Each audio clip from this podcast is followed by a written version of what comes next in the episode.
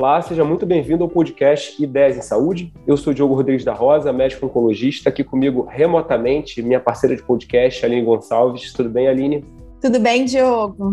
E como a gente sempre faz aqui no podcast, a gente tenta privilegiar e ouvir é, novos líderes, novas ideias, e hoje a gente tem a oportunidade de conversar com uma pessoa muito especial que é um expoente de, dessas duas coisas, né, de ideias de empreendedorismo e liderança médica. Eu estou falando do Cauê Gasparotto Bueno, que é médico formado pela USP, intercambista na Harvard Medical School e no MIT Hacking Medicine, fundador e CEO da HackMed, do HackMed, membro da rede de líderes da Fundação Lehman. Cauê, bem-vindo ao podcast, tudo bem? Tudo bem, Diogo, Aline, obrigado pelo convite. É um prazer com vocês hoje. Então, Cauê. Cauê, conta pra gente, com esse currículo aí, primeiro vamos começar do começo se é que eu posso perguntar, com esse currículo você já deve ter o quê? Uns 50, 60 anos? Imagina, que isso, não, eu tenho 26 anos aqui. É... 26 anos, explica pra gente como que tudo começou e como é que você já tem esse currículo invejável, que é um grande exemplo para muitos jovens médicos e não médicos, né? Bom, não, que isso, imagina. É, acho que eu vou começar então contando lá do começo, como é que foi para mim é, me envolver com essas, é, esses assuntos de inovação e empreendedorismo, que foi isso que me abriu todas essas portas e que me levaram até aqui hoje, né? Então, é, eu falo que o empreendedorismo também apareceu para mim até que é, de uma forma inesperada, assim. Eu nunca pensei que eu ia empreender quando entrei na faculdade. Eu sempre sonhei em trabalhar com pesquisa, em ser médico, até seguir uma carreira mais acadêmica. Desde a escola, sempre gostei de dar, dar aula, né? Eu sempre tinha essa visão de é, ajudar meus colegas na, na escola, assim, dando, dando matérias, ensinando o pessoal, principalmente exatas, que era a, onde eu, eu ia melhor até. E, e, eu entrei na faculdade de medicina porque eu sonhava em trabalhar com pesquisa, em descobrir coisas, em, em fazer coisas novas, assim. Eu sempre tive essa, essa vontade de descobrir alguma coisa que ninguém nunca soube, entender alguma coisa ali no, no ser humano que a gente não, não sabia explicar. Eu sabia que a medicina tinha várias, várias incógnitas, eu achava que é, ia ser uma oportunidade interessante, e também porque eu sempre fui muito competitivo, né, e eu sabia que passar numa faculdade de medicina era difícil, tinha esse sonho de entrar na USP aqui, eu sabia que ia ser muito difícil, e isso sempre me motivou bastante. Então, entrei na faculdade no primeiro ano, em 2014, desde então me envolvi com pesquisa científica, e por muito tempo achei que ia ser isso, né, eu ia seguir essa carreira mais acadêmica. Até que no meu terceiro ano eu conheci uma disciplina de inovação e empreendedorismo que mudou totalmente a minha trajetória, assim, a visão que eu tenho do que eu queria fazer no futuro. É, era uma disciplina bastante prática, em que a gente tinha que trazer um problema real que a gente tinha, que, que a gente tinha vivenciado em algum momento das nossas vidas, e em seis meses construir uma solução para esse problema. E, e foi nessa disciplina que eu entendi que, mais do que simplesmente trabalhar com pesquisa, eu, o que eu queria mesmo era empreender, porque eu via uh, o empreendedorismo como uma forma de aliar, alinhar tudo isso que eu tinha de, de, vontade de trabalhar com método científico, validação de hipóteses, coisas que nas ciências eu achava muito interessante, é, ao mesmo tempo tentar transformar isso em algo de valor para a sociedade onde a gente está, né? Que eu acho que é isso que é empreender, é você resolver problemas e agregar valor para a sociedade. E nessa disciplina eu entendi isso. Era uma disciplina bastante prática, como eu falei, e era um ano muito difícil na minha faculdade, né? Eu tive é, 12 colegas de turma que tinham sido hospitalizados por questão de saúde mental, né? Três tentativas de suicídio, nove pessoas da minha turma que uh, não estavam conseguindo levar a graduação e foram hospitalizadas. Né? Alguns deles colegas bem próximos meus. E aí eu, como um aluno super motivado na graduação, não consegui entender o que estava se passando na cabeça desses alunos e por que que algumas pessoas tão brilhantes não estavam conseguindo levar a faculdade né? E aí, essa foi a oportunidade que eu tive de fazer alguma coisa diferente. Em seis meses, eu tive um insight que, é óbvio, tem todo um processo, uma jornada longa de entender a dor dos, das pessoas, né? Entrevistar o usuário, construir persona, mapa de empatia. A gente fez toda a jornada ali do design thinking, que é uma, uma metodologia de inovação, né? Para o pessoal que trabalha com isso.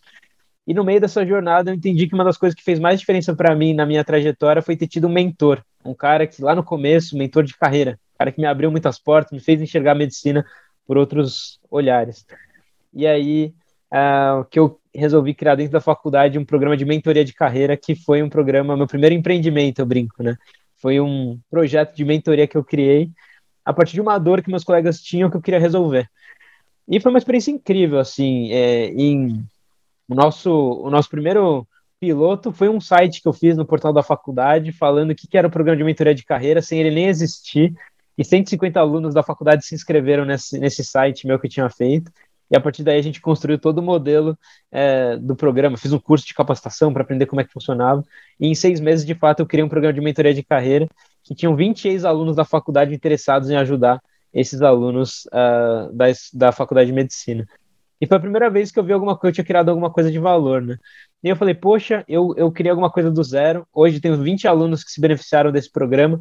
Cinco estão juntos até hoje, me mandam mensagem falando como foi legal essa conexão que eu montei.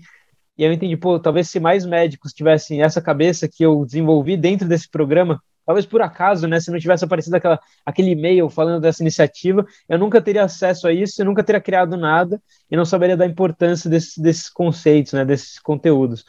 E eu falei, pô, acho que mais médicos se beneficiariam disso. E aí começou essa jornada de tentar aproximar o mundo da inovação, do empreendedorismo à, à faculdade de medicina. E aí, quando eu fui para os Estados Unidos em 2018, fui aprovado nesse programa de intercâmbio, né, na Harvard Medical School, um programa que já existe na USP há uns 20 anos. Ele seleciona por volta de 15 alunos para ir todos os anos para lá para trabalhar com pesquisa, e eu fui um desses alunos em 2018. Aí, você ainda estava na graduação quando você foi para lá? Eu estava no meu quarto ano, da final do quarto ano da faculdade, já tinha me preparado, né? Uns dois anos antes comecei a me preparar para ir para fora, juntar um dinheiro, porque eu sabia que a gente não ia ter condição de se manter lá nos Estados Unidos. Então, é, depois de dois anos, eu consegui ter tudo aprovado, fui para lá e lá eu conheci um pessoal que estava trabalhando com inovação em saúde no MIT, né? Que é um pessoal chama, que é justamente esse grupo que vocês comentaram do MIT Hack Medicine, que era um grupo que estava fomentando a inovação por meio de eventos lá nos Estados Unidos, né? E eu tive a oportunidade de conversar com o fundador desse grupo, que me convidou para conhecer a metodologia deles e depois trazer isso para o Brasil. E foi assim que eu trouxe o HackMed, né? Na verdade, foi essa metodologia que eu conheci no MIT HackMed e eu adaptei para o cenário brasileiro. E desde então, o projeto tem crescido a cada ano. Assim, a gente acabou indo para a versão online. Nosso objetivo é fomentar o empreendedorismo, ensinar as pessoas como empreender no mercado de saúde e ajudar as pessoas que estão começando a de fato a seguirem com esses projetos. Hoje a gente tem por volta de 12 startups que começaram nos nossos programas de capacitação, nos nossos hackathons, né, que hackathon é justamente isso, né, são as competições de inovação que a gente faz aqui na área de saúde.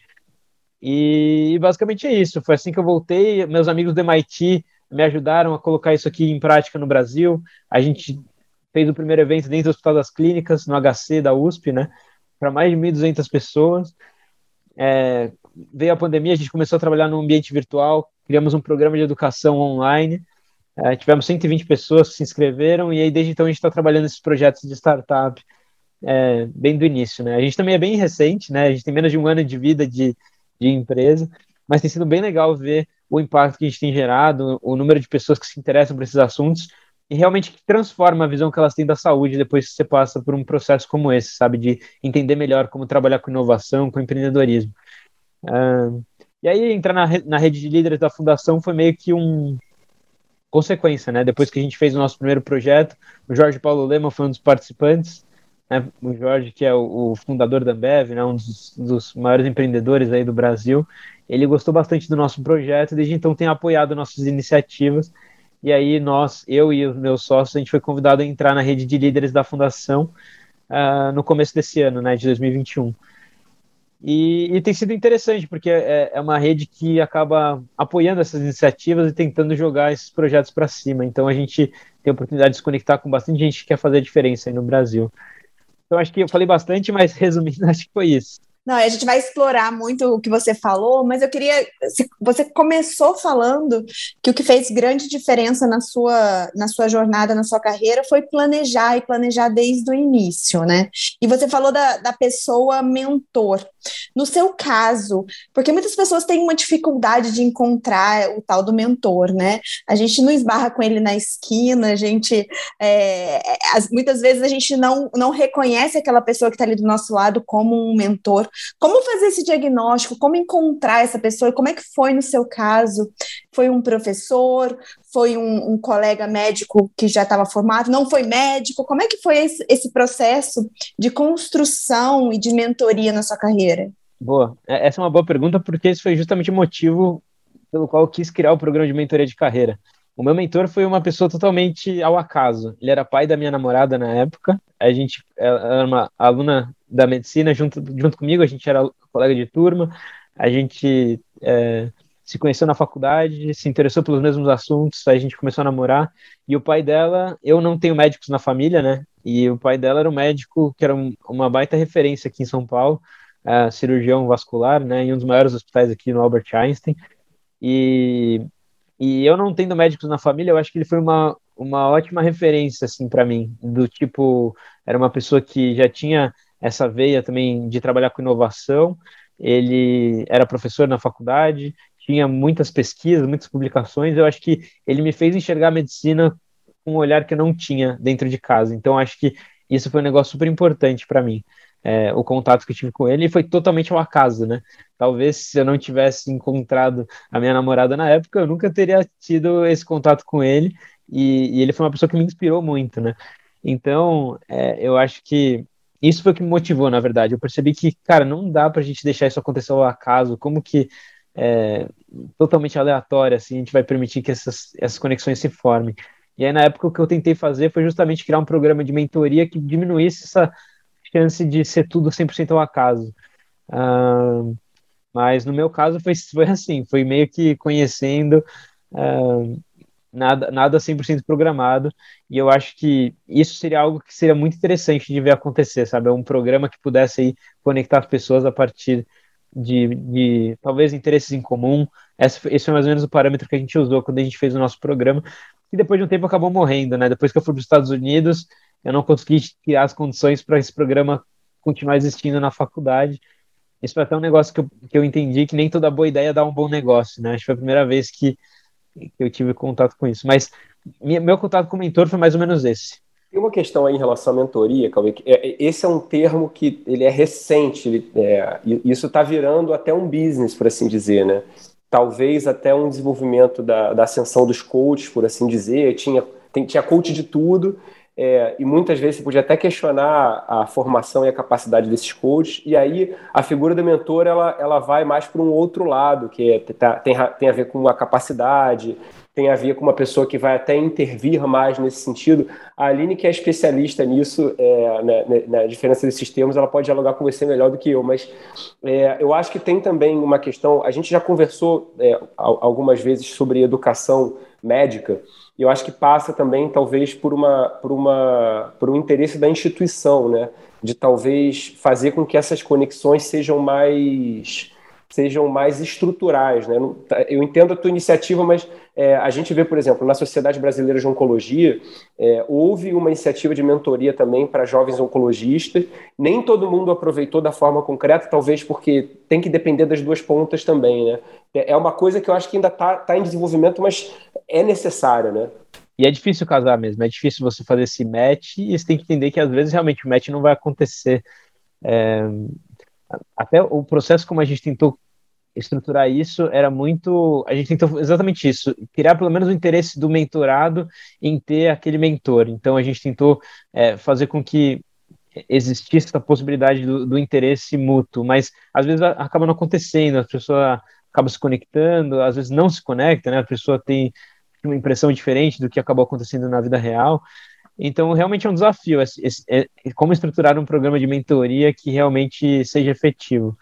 Mas eu acho que é totalmente existir isso, eu acho que é necessário. A forma como a gente vai fazer, talvez a gente não tenha as respostas ainda, mas eu acho que é, é extremamente necessário existir esse tipo de, de programa. A gente vira e mexe, a gente conversa com pessoas que saíram da, da, pensaram fora da caixa e saíram do programado, né? Então, você falou, você não tinha médico na família, então é provável que as pessoas tivessem a expectativa aí que você ia ser o médico da família, coisa e tal. Você passa para a USP e, e você vai para um caminho totalmente diferente, que é o caminho do empreendedorismo. E eu não diria que é uma dor, mas eu, eu diria que assim, os outros empreendedores com quem a gente já conversou, essa coisa de sair da, da tirar o chapéu de médico e colocar um outro chapéu é, é um processo muitas vezes doloroso, né? Como é que foi para você isso? Não, acho que você falou exatamente o que, o que geralmente acontece, né? É, meus pais também tinham uma expectativa muito grande de eu seguir essa carreira, né?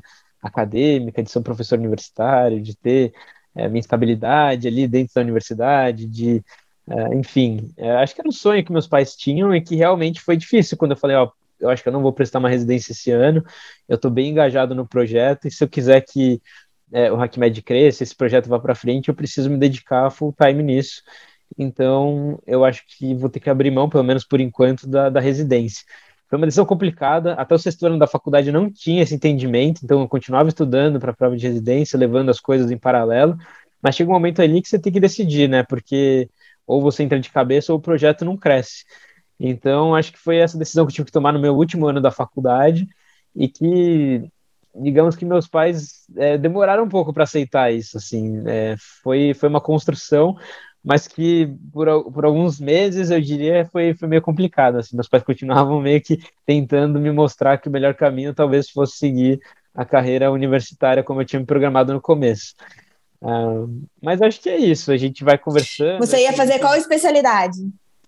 Eu estava para entre duas especialidades, estava entre clínica médica, oncologia, inclusive, era uma das áreas que mais me interessavam dentro da clínica, e psiquiatria, né? Eram as duas as, as minhas maiores dúvidas. Cheguei a cogitar também neurologia, mas eu diria que no final ali do sexto ano eu estava entre psiquiatria e, e, oncologia, entre clínica médica, provavelmente para onco hemato, talvez.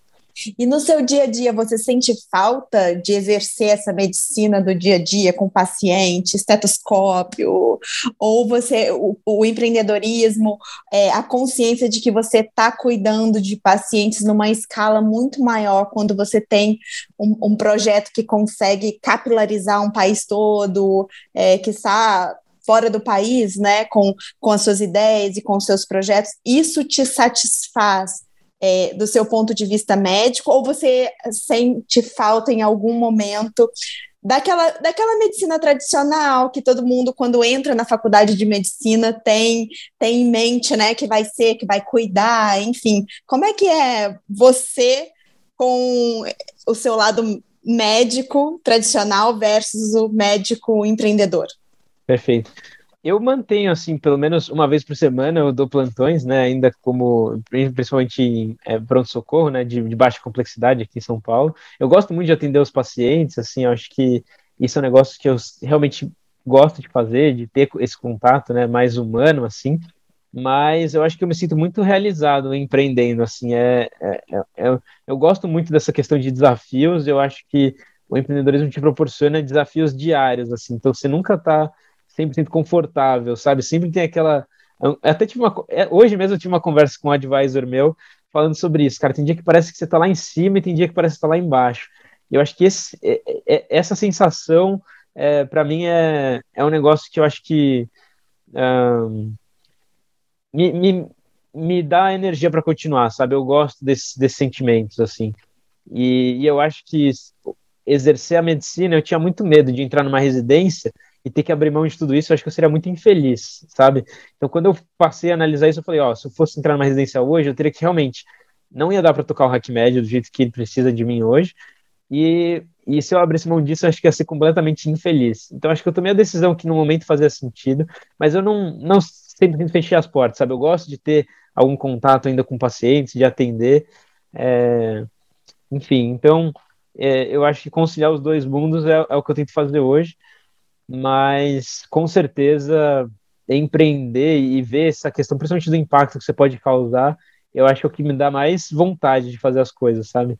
Mais do que simplesmente uh, manter uma, uma vida mais. Uh, ter o meu consultório, sabe? Eu acho que isso, apesar de eu, no começo da faculdade, achar super. de, de eu gostar dessa visão, hoje eu sinto que realmente você fazer alguma coisa aí que vai eventualmente impactar milhões de pessoas é o que eu acho que é o desafio que eu acho que eu, eu gosto de, de ter ali.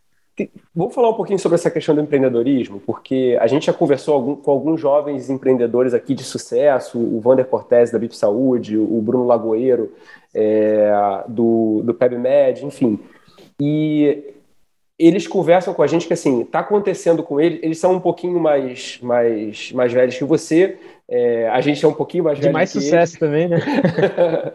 e, e, e, mas assim, cara, é, é, eles falam que hoje a procura de assim, pessoas como você, no sentido de que assim, pessoas que querem empreender, é, que estão na faculdade de medicina, Liga Acadêmica de Empreendedorismo, enfim, é, isso está cada vez mais mais forte, né? É, muita gente querendo empreender, muita gente querendo, é, com ideias. O, o, Clubhouse mesmo tem um programa super legal, Saúde 5.0, é, em que as pessoas muitas vezes vão lá para discutir ideias. Tem o próprio hackathon assim, enfim.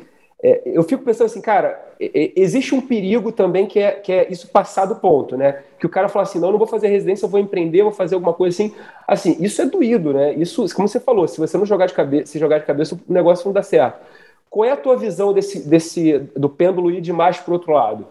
A gente fala isso, inclusive, no HackMed. Acho que a gente, quando a gente tem essa proposta aí de talvez lidar com a formação das pessoas, isso tem que ficar bem claro, né? Que não é simplesmente um, um mar de, de rosas quando você vai no mundo do empreendedorismo. Você vai bater muita, muita cabeça, vai dar muita coisa errada. E acho que a pessoa que se aventura por esse mundo é, tem que ter consciência de que é, tem sempre um risco ali em tudo que você faz. Eu mesmo, o HackMed, não, não imaginei que eu ia entrar no HackMed, até que, de certa forma, eu entendi que é, isso me proporcionaria uma segurança mínima ali que realmente faria sentido eu abrir mão de uma, de uma residência. Não foi simplesmente assim, ah, tô com uma ideia aqui, vou abrir mão de tudo e vou começar um projeto de empreendedorismo.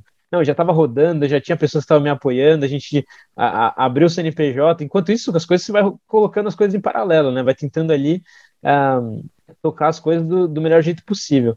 Mas quando eu entendi que a gente ia ter nossos alunos, a gente começou a ter uma receita, a gente começou a lidar com outras pessoas, responsabilidades, outras empresas que estavam entrando nesse negócio com a gente, confiando no nosso trabalho, eu falei, ó, não dá mais para ser de brincadeira, né? Eu vou ter que entrar de cabeça mesmo.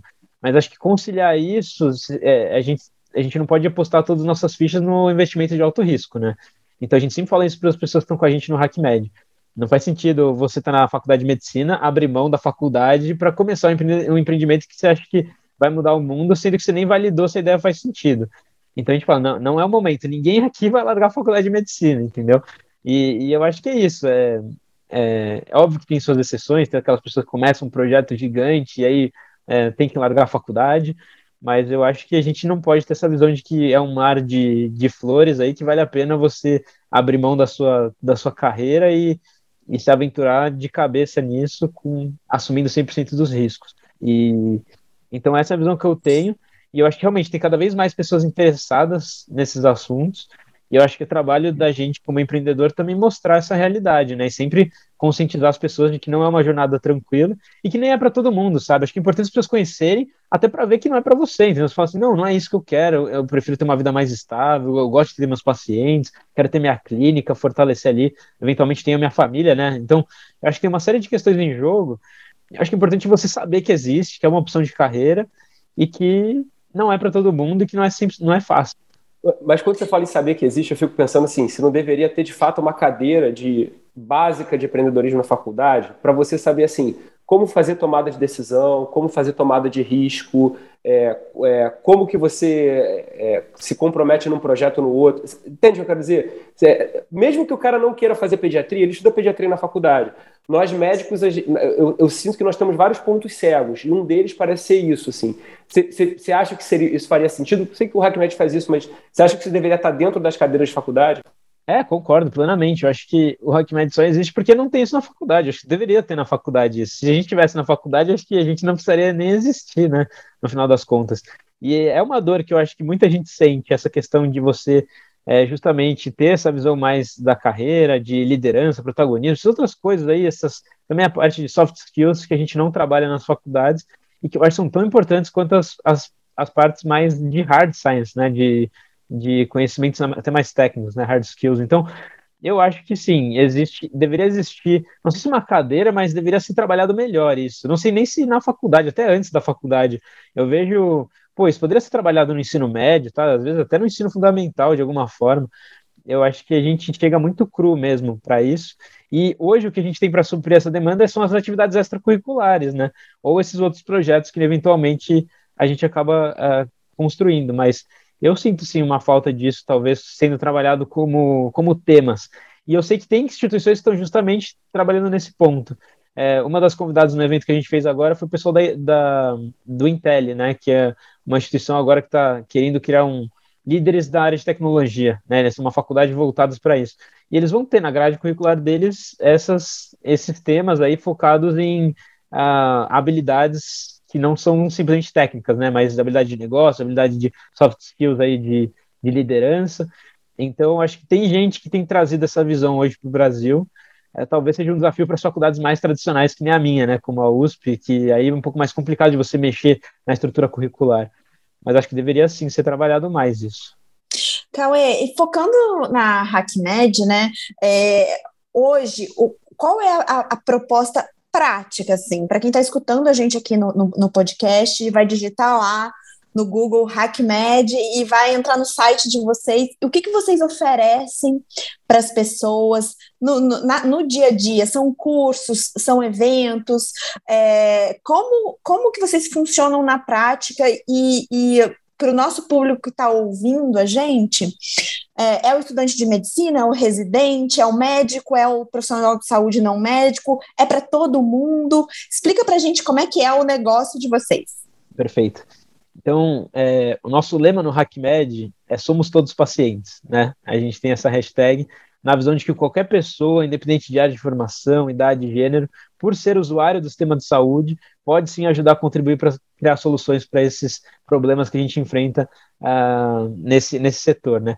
Então a gente tem esse lema justamente para dizer que é, o que a gente faz não é só para profissionais de saúde, estudantes de medicina, mas a gente quer trazer a visão também de pessoas de outras áreas, como engenharia, ciência da computação, negócios, design, a gente tenta trazer esse ambiente multidisciplinar, a gente sabe que sem isso a inovação não acontece, né? Então esse é o primeiro ponto.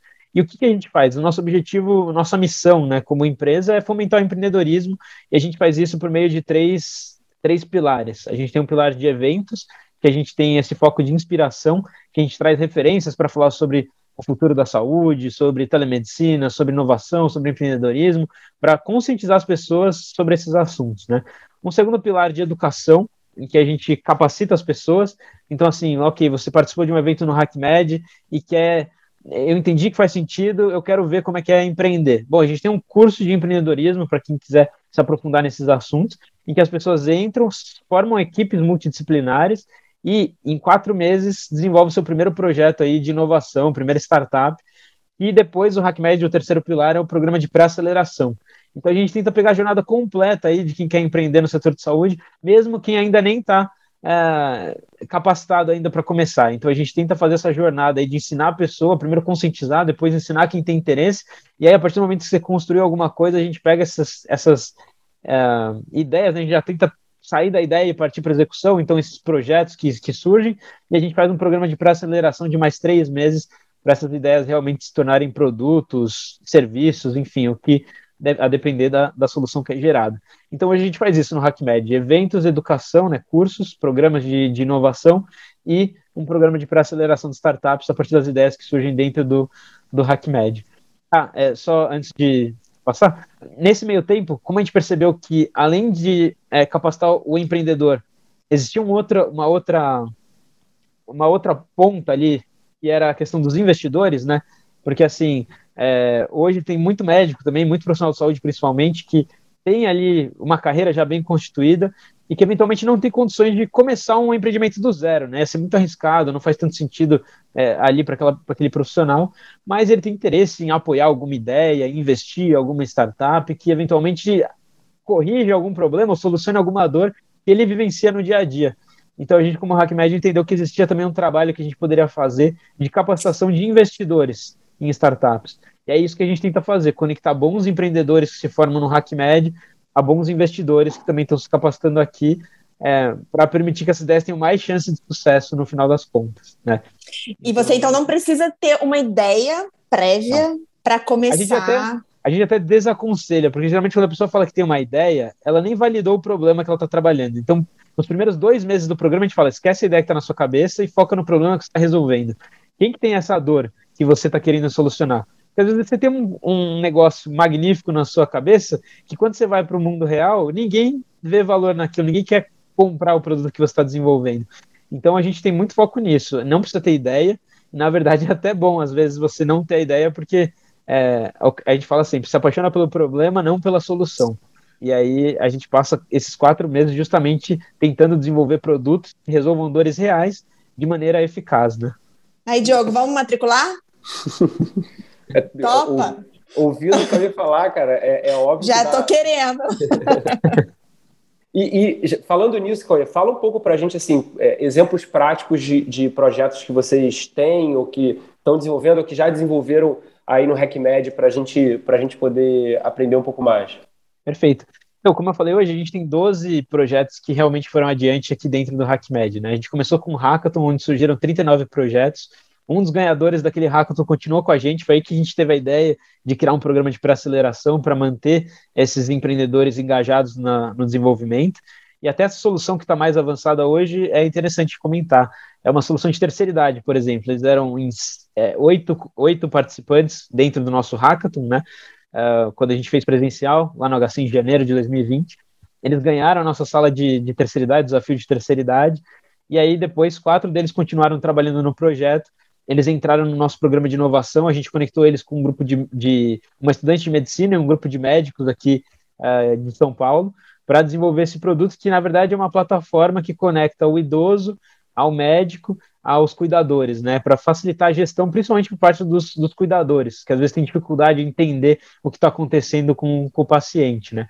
Então eles são essa plataforma de, de cuidado ao idoso e eles estão validando hoje o MVP deles, né, o produto mínimo viável, em uma instituição de longa permanência e no Hospital das Clínicas aqui da USP, né, um dos professores aqui da, da Faculdade de Medicina, que é geriatra, ficou bastante interessado nesse nesse projeto e eles estão fazendo essa validação científica dentro do HC.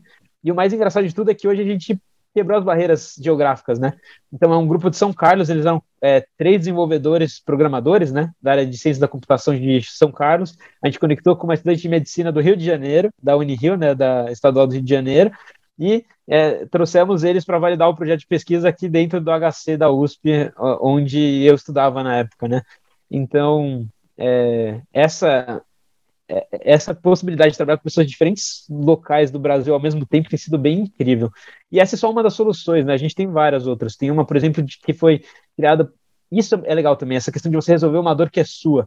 Então, uma das soluções que a gente conseguiu é, é, dar, dar uma, uma avançada também nesses últimos tempos é uma solução focada em pacientes com doenças reumatológicas, né? Era uma paciente lúpica que tinha esse background de ciência da computação e que tinha essa vontade de desenvolver uma plataforma que conectasse os pacientes é, reumatológicos e facilitasse ali a vida para eles entenderem aonde estão as medicações, é, onde eles podem tirar medicações com mais facilidade, onde estão os médicos especialistas que, uh, que eles poderiam se consultar, enfim, uh, partindo de uma de uma paciente lúpica, né? Então a ideia dela é uma plataforma de pacientes para pacientes. Uh, isso é um tipo de solução que também foi desenvolvida. A gente tem mais outras 10 que vão nessa linha. A maioria é nesse modelo de digital health, sabe? De startups mais com plataformas é, de conexão de pessoas. É, só só para saber, é dessa, dessa paciente lúpica, é como se fosse uma rede social para pacientes? É mais ou menos isso, essa é a ideia geral. Isso assim. é muito bom mas é focado né, nesses pacientes com é, reumatológicos. Entendi. É, você falou muito sobre conexão, cara. A gente já conversou aqui com o Rodrigo Vilar, da Iniciativa Física. O próprio Clubhouse eu vi como sendo uma, uma coisa que conectou muito rápido né, as pessoas, enfim. O quanto do trabalho de vocês é, é, também passa por isso, assim, de conectar. Porque boa parte da ideia do podcast foi pegar ideias que estavam soltas e tentar soltar para o universo para as pessoas ouvirem falar. É, e isso está se intensificando muito, né? Você consegue ver isso também? Com certeza, eu acho que esse papel do networking, às vezes a gente. É, acho que foi uma das coisas que eu mais vi valor assim, durante a minha formação na faculdade. Como o networking às vezes é importante, né? Tanto para abrir portas, quanto para você conhecer pessoas que vão te ajudar a tirar essas, essas ideias que estão na sua cabeça do papel. Então, acho que esse papel, isso que vocês estão fazendo aqui é extremamente relevante e a gente vê muito valor nessa parte de networking no HackMed. É, não à toa que a gente tem essa questão de juntar pessoas que têm propósitos parecidos nos times, né? A gente brinca que a gente não é uma aceleradora de startups, né? A gente é uma fecundadora. A gente traz pessoas que às vezes nem se conheciam, mas se conhecem no nosso evento por conta de uma dor que eles têm em comum. Então, eventualmente, sei lá, você teve uma, uh, um familiar aí que sofreu de alguma doença que, por exemplo, eu sofri, e a gente se conhece nesse evento querendo resolver essa mesma dor. Então, é, eu acho que o network nessas horas é muito importante e a gente tem visto exatamente isso, algumas conexões sendo formadas aqui no HackMed e que tem gerado bastante é, valor para a sociedade, né? Acho que isso, no final das contas, é o que a gente busca fazer, que isso, no final, a gente tenha ideias que estejam concretizadas em, em, em valor para a sociedade, que saiam do papel e se tornem ali alguma algum produto, algum serviço que vai ser implementado na, na, na sociedade. Eu acho que esse é o nosso desafio, né? Como é que a gente faz para isso realmente ser implementado e a gente conseguir é, dar, dar esse suporte inicial para as ideias saírem do papel, que é uma das partes mais desafiadoras de tudo isso, né? A gente brinca que às vezes o hackathon tem até esse problema, né? Vem várias ideias, tá todo mundo lá reunido, passa dois, três dias, acabou. Ninguém mais fala mais nada sobre as ideias, as ideias morrem, né? Então, acho que isso é um desafio grande que a gente tem, né? Como é que a gente continua estimulando essas pessoas a, a querer prosseguir e executar aquilo que elas idealizaram. E como é que vocês fazem a curadoria da, de, desses mentores, não desses inspiradores, dessas inspirações, né, que vocês reúnem para para poder difundir essas ideias, essas informações? Como é que vocês escolhem, escolhem essas pessoas? Bom, a gente tem um corpo de mentores que a gente tem trabalhado desde o primeiro hackathon, então a gente começou com um programa de inscrição, né? Eu usei bastante a metodologia do MIT, então, como eu falei, eu trouxe essa metodologia de fora, a gente adaptou ela para o Brasil e é, eu segui toda a metodologia deles, então, tanto de inscrição dos mentores quanto de inscrição dos participantes no começo. E aí a gente teve mais de 190 mentores que se inscreveram, a gente fez uma curadoria ali de com base no currículo, é, na resposta até das perguntas que, que, eram, que eram feitas. A gente acabou com 150 mentores, né? Isso lá em 2020. E aí, conforme o tempo foi passando, esse grupo foi, foi. Alguns foram saindo, outros continuaram. Hoje a gente tem por volta de uns 20 a 30 mentores do HackMed, que são pessoas aí que já conhecem a nossa metodologia, que já têm trabalhado com a gente. E para inspirar as pessoas, a gente, além desses mentores que fazem mais esse trabalho de acompanhamento das startups, a gente traz exatamente isso, algumas referências aí, mais para trazer esse lado de onde que foram os, os principais erros, onde eles bateram mais a cabeça para ajudar os nossos empreendedores a aprender a partir dos erros que eles mesmos uh, tiveram, né? Então a gente a gente acaba trazendo isso. E esses empreendedores que a gente traz são são pessoas aí que já são startups que têm dado bastante certo, né? Então sem citar até o próprio Vander, né? Ou outras startups como é, Memed, uh, iClinic, essas uh, Cuckoo Health, todas essas startups aí que têm dado certo. A gente tenta trazer os, os CEOs dessas empresas, os fundadores, para contar um pouquinho como é que foi a jornada deles, onde que eles quebraram a cabeça e, e, e tirar algumas dúvidas dos nossos empreendedores que estão começando ainda. Cauê, a, a, gente sempre tem, inevitavelmente a gente tem que falar sobre a pandemia, né? É, eu imagino que você tinha uma ideia, é, o teu pensamento estava indo por um caminho e, obviamente, como tudo, a partir de fevereiro de 2020, houve uma mudança aí o que, que a pandemia mudou da tua visão inicial do teu projeto, aí tanto com o RecMed quanto com as tuas outras ideias? Eu acho que a gente nunca tinha entendido que a gente ia fazer coisas no ambiente online até chegar a pandemia. A gente tinha o nosso evento presencial, 1.200 pessoas dentro do HC, pô, que legal, veio um monte de gente para São Paulo para fazer o evento acontecer. A gente é, já tinha é, meio que já estava em, em, fase de negociação com alguns congressos brasileiros que queriam organizar hackathons dentro dos congressos para mudar um pouco essa filosofia, o espírito do, do congresso. Né? Então, pô, Congresso Brasileiro de Oftalmologia, Brasileiro de Radiologia, queria que a gente meio que é, organizasse junto com eles é, um hackathon lá dentro, né? E a gente, pô, acho que vai ter uma oportunidade interessante da gente crescer nesse caminho de organizar eventos, hackathons, assim como o MIT Hack Medicine cresceu lá nos Estados Unidos. A princípio era essa ideia que eu, que eu, que eu tava, né?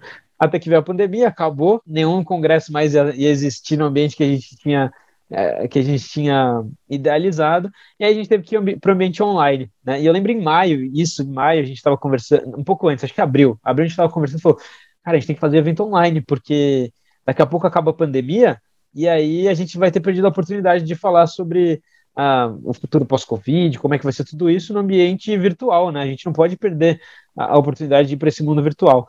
E a gente fez nossa primeira conferência online em maio de 2020. E, pô, foi incrível, assim, a gente teve é, 10 mil visualizações no YouTube nessa conferência, né? Uma conferência de seis horas, que a gente trouxe palestrantes tanto aqui do Brasil quanto de Harvard, Stanford, próprio Jorge Paulo Leman, CEO da Jim Pass, várias referências aí para falar sobre o futuro pós-Covid, pós inovação. E aí a gente falou, pô, olha isso, a gente conseguiu colocar em um mês, organizando, a gente colocou 10 vezes mais pessoas para assistir o nosso evento do que o evento presencial, gastando muito menos energia e dinheiro, né? falou, pô, a gente tem que estar no ambiente online, não tem como. E a partir daí a gente começou a investir em iniciativas no ambiente virtual. Fizemos todo o nosso programa de inovação online, 100% online, é, nosso primeiro hackathon online também esse ano, e aí a conferência, segunda edição, também online, é, em, no final do, do no 9 10 de julho, né, começo desse mês. Então, assim, é, a gente realmente se transformou totalmente o desenho do HackMed e, e a gente passou para a versão 100% online, e acho que se não fosse a pandemia, talvez o negócio nem teria continuado do jeito que continuou, sabe? Porque é, eu acho que a gente só cresceu e conseguiu atingir mais pessoas por conta é, de estar nesse ambiente virtual mesmo. Senão a gente não teria atingido tanta, tanta gente de tantos lugares do Brasil. É assim incrível a sua trajetória, né? Jovem demais e já tem toda essa bagagem realmente é, é para inspirar todos nós que estamos ouvindo o que você já fez. E aí eu, aqui a gente já está já, já tá terminando esse episódio e a gente a nossa pergunta final são sempre perspectivas. Então assim, o que, que você tem em mente? Quais são as suas, suas perspectivas? É, é, de uma maneira prática, o que, que você pensa como como engrandecer esse trabalho depois que a, essa fúria da pandemia passar, a gente espera que isso acabe logo com a vacinação, mas assim, quais são os, os planos e o que, que você deixa de mensagem para quem está ouvindo a gente aqui no Ideias em Saúde em relação a isso, a não temer empre ser empreendedora, não temer ter ideias boas e, e, colocar em prática e sempre procurar as pessoas que tem muita gente que pode ajudar, que pode mentorar, que pode é, é, criar caminhos, né, network, então eu queria que você finalizasse para a gente com as suas perspectivas da HackMed para o futuro e, e o que, que você pode deixar de mais inspiração ainda para os nossos ouvintes. Perfeito. Eu tenho uma frase que eu gosto bastante de um professor que eu tive lá em Harvard, inclusive, que ele falava bastante sobre a questão dos nossos medos, né? Chega um ponto da nossa vida que a única barreira que a gente tem para fazer as coisas é o medo de não dar certo, o medo de começar, o medo do que as pessoas vão pensar quando a gente fizer as coisas.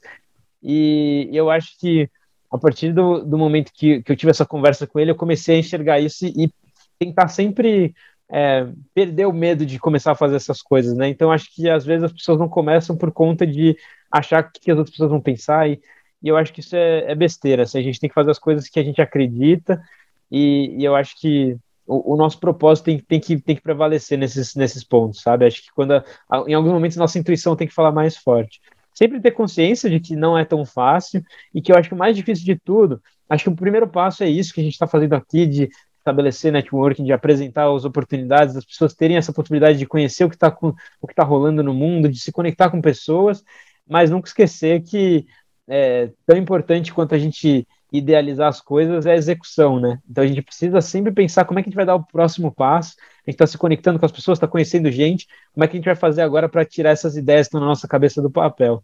Então, é, eu acho que de mensagem final eu deixaria algo mais, mais nessa linha para o pessoal que não sabe por onde começar. É, às vezes a gente não começa também porque a gente quer estar super preparado para fazer as coisas, a gente não se sente 100% confortável e se a gente ficar esperando, tá 100% pronto, a gente, esse momento nunca vai chegar, a gente vai perder a oportunidade, né? Então eu gosto da visão, até que o, o Vander gosta de dizer, né? Que o empreendedor não é aquela, não é prepara, é, mira, atira, né? Você primeiro atira, né?